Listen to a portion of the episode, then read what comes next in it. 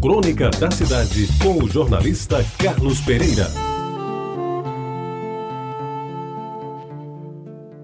Amigos ouvintes da Retabajara, uma das coisas boas da vida de criança e adolescente é lanchar. Sempre foi. Aliás, o tempo não conseguiu mudar este conceito, pois lanchar continua sendo uma preferência de muitos, dos baixinhos, não baixinhos e, sobretudo, das mulheres. Só que no meu tempo, naquele tempo de antigamente, os lanches eram bem diferentes.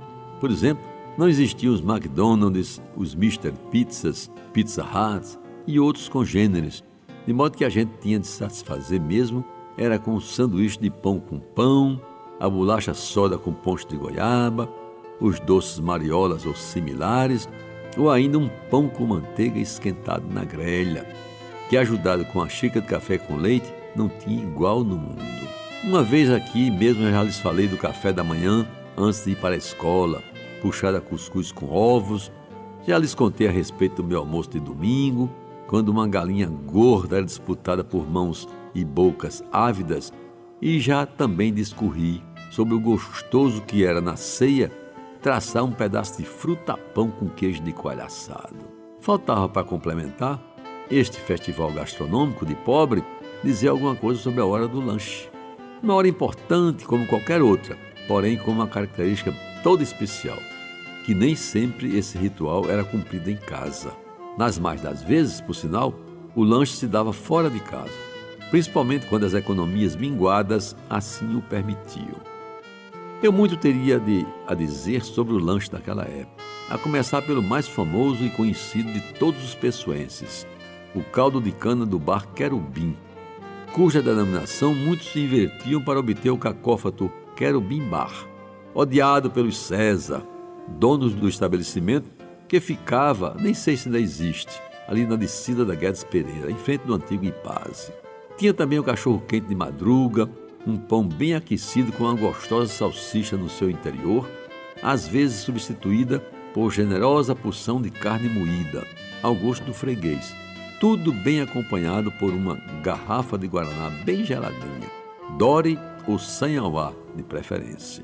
E o que dizer dos apetitosos ovos cozidos que o alemão servia na Casa dos Frios, ali na descida da Duque Caxias, em frente ao Rex, tendo ao lado uma caneca do melhor chopp da cidade. Todos eram muito bons e tinham seus clientes cativos. Eu, que adolescente já começava a ganhar os meus primeiros cruzeiros, que era a moeda da época, quando recebia dinheiro, me dava ao luxo de comer um pombo assado com uma cervejinha bem gelada no Luzerinho, ali na Vasta da Gama, um incrível bar que fez história em João Pessoa nas décadas de 60 e 70 e do qual já me ocupei em crônica anterior. E meus amigos ouvintes, quando o dinheiro era curto e não entrava nos meus bolsos ainda pelo suor do meu trabalho, o jeito era economizar um pouco da já minguada mesada que meu pai me destinava mensalmente, para pelo menos uma vez por semana frequentar à tarde, aí pelas quatro horas, um caldo de cana que funcionava em Jaguaribe, exatamente na Avenida Vera Cruz, hoje a Derbal Piragibe, no quarteirão formado pelas ruas da Concórdia, hoje Senador João Lira e Capitão José Pessoa. O local, bem acanhado, tinha apenas duas portas que se abriam par a par e deixavam ver no seu interior, além de duas modestas mesas do lado de fora do balcão, lá dentro um engenho de fazer caldo de cana e sobre o balcão aquele conhecido móvel, um caixote de madeira, com vidro fixo na frente e corrediço atrás, onde eram expostos os produtos da casa.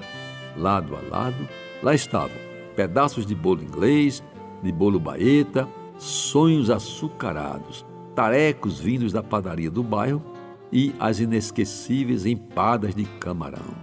Elas que mastigadas, junto com o caldo de cana tirado na hora, quentinho e verde espumante, daquele bem cuidado engenho, faziam a alegria das minhas tardes jaguaribenses. Esse lanche, meus amigos, teve a propriedade de me alimentar e mais do que isso, muito mais do que isso, ficou para sempre guardado na memória como uma das boas coisas da minha vida.